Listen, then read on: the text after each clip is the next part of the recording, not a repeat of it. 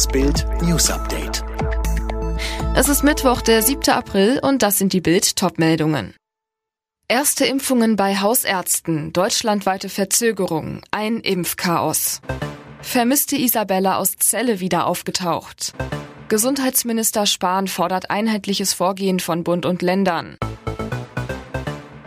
Ein Kühltransporter mit 81.000 Dosen BioNTech-Impfstoff rollt an einem Berliner Impfzentrum vor. Zuvor hatte es Chaos um die Lieferung gegeben. Mega-Impfpanne in der Hauptstadt. Bereits am 25. März hatten Hersteller BioNTech und das Bundesgesundheitsministerium das Land Berlin informiert, dass sich eine Lieferung wegen Ostern verzögert, statt Dienstag nun Mittwoch ankommt. Darauf hätte man sich vorbereiten, die vorliegenden Impfdosen einteilen können.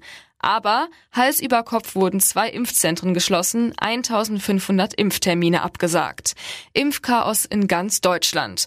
Obwohl die Hausärzte eigentlich seit gestern ihre Patienten gegen Corona impfen sollten, bekamen die meisten Praxen die Dosen zu spät geliefert oder gar nicht.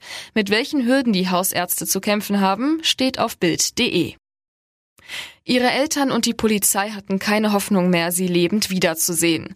Dienstagabend die große Überraschung im Fall der seit über zwei Wochen vermissten Isabella aus Celle. Jetzt können alle aufatmen. Sie ist in Frankreich aufgetaucht. Polizeisprecherin Birgit Insinger zu Bild. Wir können noch keine Details nennen, aber zumindest mitteilen, dass sie wohlauf ist. Isabella soll sich in Obhut einer Familie befinden, dann französischen Behörden übergeben werden. Noch Dienstagabend setzten sich Beamte der Soko Isabella ins Auto, machten sich auf den Weg ins Nachbarland, um sie sicher nach Hause zu bringen. Wie und warum die 16-Jährige nach Frankreich kam, ist unklar. Der entscheidende Tipp zu ihrem Aufenthaltsort kam über Facebook. Die genauen Umstände ihres Verschwindens Verschwindens sind nun Bestandteil weiterer Ermittlungen. Bundesgesundheitsminister Spahn hält einen Brückenlockdown wie von CDU-Chef Laschet vorgeschlagen offenbar für sinnvoll. Nur Testen und Impfen reicht nicht, um die dritte Welle zu brechen, sagte Spahn im ersten.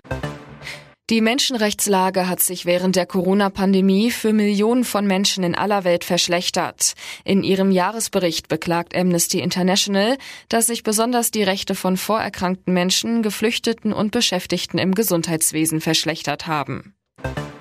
In den USA macht die Impfkampagne weiter Fortschritte. US-Präsident Biden kündigte an, dass bereits in zwei Wochen alle Erwachsenen in den USA das Anrecht auf eine Corona-Impfung bekommen, ungeachtet von Alter, Beruf oder Vorerkrankungen.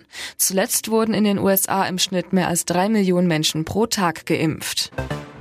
Die USA wollen möglicherweise die Olympischen Winterspiele 2022 in Peking boykottieren und diese Frage mit ihren Verbündeten beraten. Hintergrund sind unter anderem die Menschenrechtsverletzungen gegen die Uiguren. Die USA wollen ihre Teilnahme bisher aber noch nicht absagen. In der Fußball Champions League hat Borussia Dortmund sein Viertelfinal-Hinspiel gegen Manchester City mit 1 zu 2 verloren. Außerdem setzte sich Real Madrid mit 3 zu 1 gegen den FC Liverpool durch.